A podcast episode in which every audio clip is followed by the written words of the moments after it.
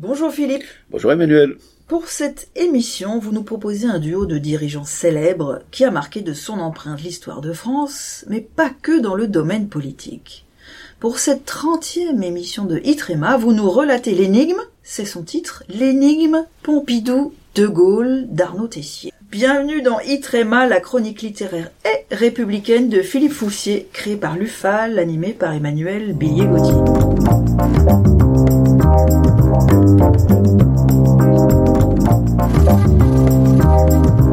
Alors, on pensait peut-être tout savoir sur les relations Pompidou-De Gaulle, entrées dans l'histoire depuis un demi-siècle.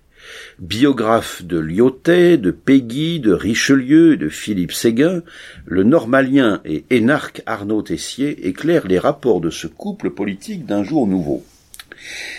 Une complémentarité durable qui s'achève en divorce douloureux.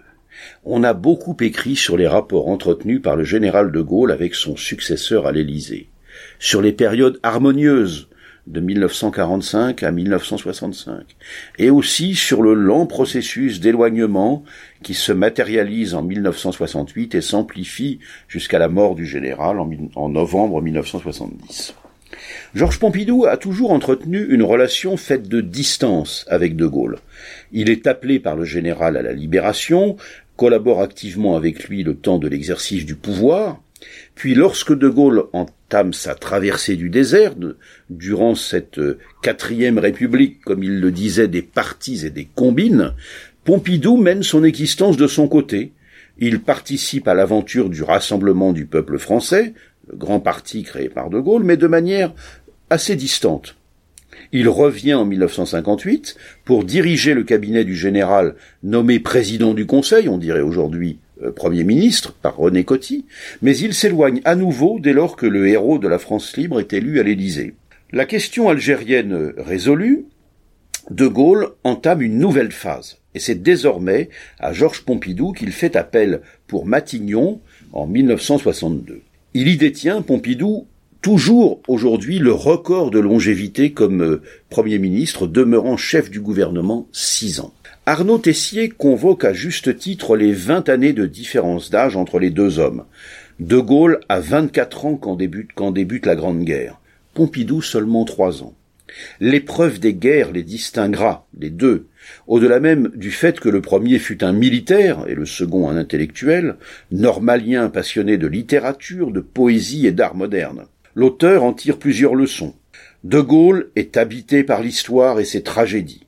Pompidou estime que la France, comme lui-même d'ailleurs, a droit au bonheur, une notion que l'homme du 18 juin redoute tant elle peut s'avérer une illusion dangereuse. Mais est-ce la question sociale qui va peu à peu éloigner les deux hommes? Eh oui, c'est, c'est, c'est ce qu'on va voir précisément. De Gaulle ne voit que par la France et vit la politique comme un sacerdoce. Pompidou observe la société et aime à se ménager des moments privés de loisirs. Le premier croit à la grandeur de la France, le second se contente de sa dignité. De Gaulle veut diriger et conduire, changer le cours des choses, il est capable de foucade, instinctif et intuitif. Pompidou, lui, est pragmatique, prudent, parfois hésitant. Il est d'un tempérament fait de constance et de stabilité, rationnel, ce que, d'ailleurs, De Gaulle apprécie grandement chez lui. Mais les raisons du désamour elles ont déjà été inventoriées pour euh, un certain nombre d'entre elles.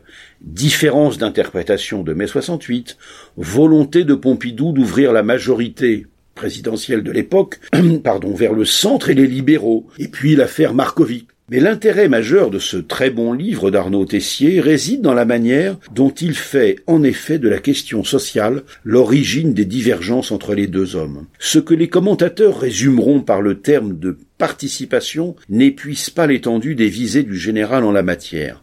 L'auteur consacre des développements très instructifs à ces controverses car en effet, à partir de 1965, De Gaulle veut engager la France dans une grande aventure réformatrice dans ce domaine social, mais ne réussira jamais à convaincre son Premier ministre.